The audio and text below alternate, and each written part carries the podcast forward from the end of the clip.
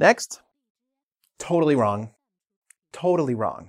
All right. So you could just say something is wrong, but people commonly say that is totally wrong. All right. Your answer was totally wrong. Totally incorrect. Absolutely incorrect. Okay.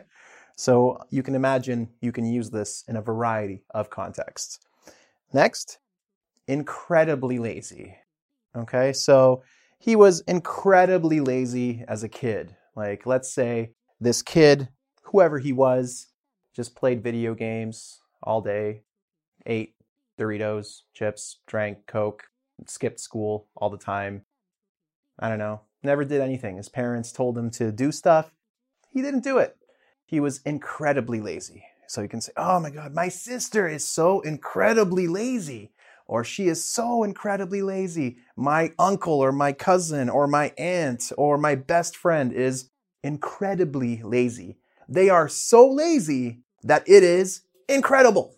All right? So let's go and look at five more. Virtually impossible.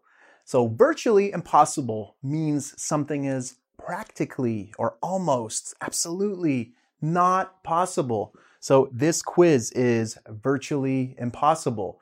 Uh, some video games, if they're very difficult, like this game is virtually impossible to beat. I can't finish it. Like uh, Dark Souls, or when I was a kid, what was a game that was really difficult to beat?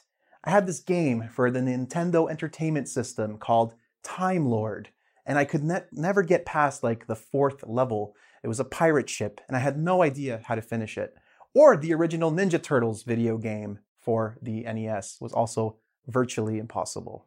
Uh, bad memories. Okay. Absolutely incredible. So, at the time of this video, you know, Star Wars Episode 7 was kind of a big deal. And I would say that Star Wars was absolutely incredible. Uh, just very, very good. Excellent. Okay.